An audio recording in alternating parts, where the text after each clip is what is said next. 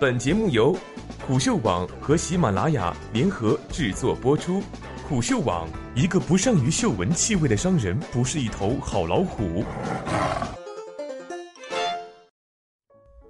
西安加成都上限在哪里？作者西部君。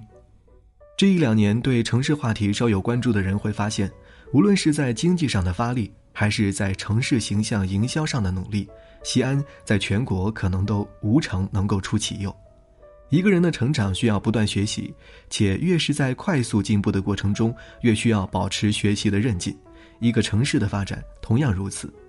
这一方面是需要通过不断学习来为进步提供持续的养料供给；另一方面，人外有人，城外有城。只有不断学习、对标先进、找差距，才能够使自己在进步中依然保持一种开放、谦逊的心态，不至于骄傲自满。所以，西安这几年的进步是明显的，但学习上也同样没有止步。在西安好学生的野心中，西部军分析了近一两年来西安向其他城市的学习史，而最近西安又专门邀请成都官员前来讲旅游发展经验。这一表现的背后，不只是西安好学，也预示着西安和成都这两个明星城市的关系正在悄然升温。一振兴大西安，全面对标成都。西安学习成都，应该说不算新现象。西部军随手查询到的西安党政代表团到成都学习考察的记录就有多次，但最近两年，西安和成都之间的交往深度和宽度都在明显增强。去年初，西安新的主政者明确提出“振兴大西安，全面对标成都”的口号，要求西安每个月、每个季度都要和成都的指标比一比、赛一赛。随后便有了两大的标志性动作：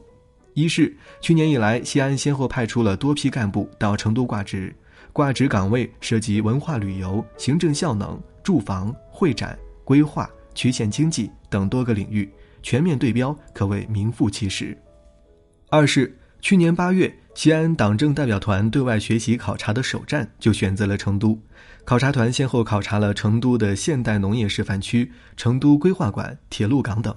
作为重要的考察成果之一，西城双方共同签订了战略合作框架协议，主要内容有：两市将在交通共融、创新示范、物流运输、特色旅游、优势产业、现代农业、对外开放、文化教育、生态环保。法治政府建设等十个领域加强合作，建立两市负责同志互访战略合作联席会议和工作专题组机制，共同推动区域战略合作。国内综合实力比西安强的城市不少，西安为何要将成都列为学习和对标对象呢？这里面的理由可以列出很多。陕西省社科院学术委员会副主席张宝通的一番话，西部军认为是在宏观层面给出了答案。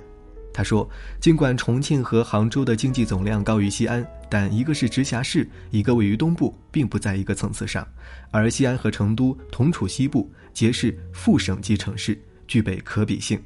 二，西安与成都的差距，同为西部的区域性中心城市，尽管有着秦岭的阻隔，但西安和成都一直以来就不可避免地被拿来做对比，这在两地民间也有较强的心理基础。先说相同点，说历史。”成都和西安恰好为古代蜀道的起止点，都具备较深厚的建成历史。论现实，两城同为副省级城市，是西三角中的两角。论资源，人文资源、旅游资源，包括高教资源，都在等同的级别城市中比较突出。但就目前而言，西安和成都的差距也比较明显。首先看经济。就以二零一七年为例，成都的 GDP 总量在十五个副省级城市中排名第三，仅次于深圳、广州，在全国主要城市中排名第八。西安的 GDP 总量在副省级城市中排到第九，在全国主要城市排名二十一。好消息是，根据今年的前三季度的 GDP 情况，西安已经上升到了第二十名，这也是西安乃至所有西北城市唯一一次进入全国前二十名。如果四季度能够继续稳住，对西安而言可以说具有标志性的意义。但即便如此，西安目前的 GDP 总量也只有成都的一半左右。不仅是经济体量，人口体量也有明显的差距。依据二零一六年的数据，西安年末全市常住人口是八百八十三点二一万人，成都则为一千五百九十一点八万人。统计公报中未能查询到西安二零一七年的常住人口数。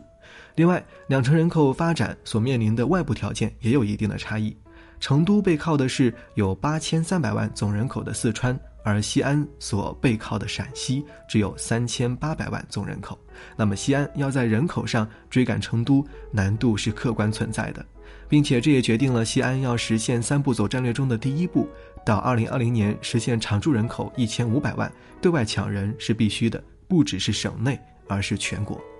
另外，论在省内的首位度，成都目前是在全国都属于最强势之列，在省内有很强的人口凝聚力优势。西安要做大人口规模，就必须继续提升首位度。去年底，陕西省统计局发布了西安非公有制经济发展与成都对比分析报告。报告显示，二零一六年两市非公经济增加值分别为三千三百一十四点二亿元和七千两百七十一点三五亿元，西安仅为成都的百分之四十五点六。非公有制经济对比之所以重要，是因为它能够比较客观地反映出一个地方的经济活力和市场经济发展水平。除此之外，西安在城市形象营销、文旅创意以及互联网新经济方面也与成都有一定的差距。这一次，西安专门向成都学习旅游，就是一个注脚。三，西成渝要共同建起西三角。两个城市之间到底是学习大于竞争，还是竞争大于合作？其实很难完全区分开来。在西部军看来，西安学习成都，对标成都，既是学习，也是竞争，更是互相勉励，共同提升。过去谈到西安成都，由于秦岭的阻隔，还是让人觉得颇有距离。但随着去年底西成高铁正式开通，西成的最近距离已经缩短到三小时十三分钟，这显然给两地的合作交流带来了更多的想象空间。以旅游为例，过去来西部旅游，相当多的游客很自然的就把成渝放在同一站，但西安则未必。现在随着西成通车，这一状况应该大大改变了。那么，现在西安对标成都，也就意味着西安将走出过去在西北孤独求败的封闭状态，成都也因此多了一个竞争对手和合作伙伴，其实对各自都是好事。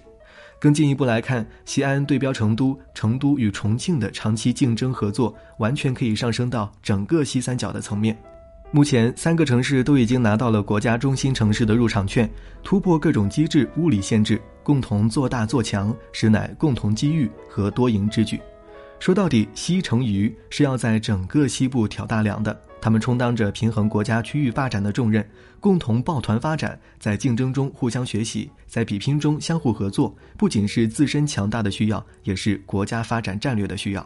所以，西成渝的发展就要有全国乃至全球性的眼光和格局。在此基础上，三城的学习、竞争、合作将会产生更多的化学反应。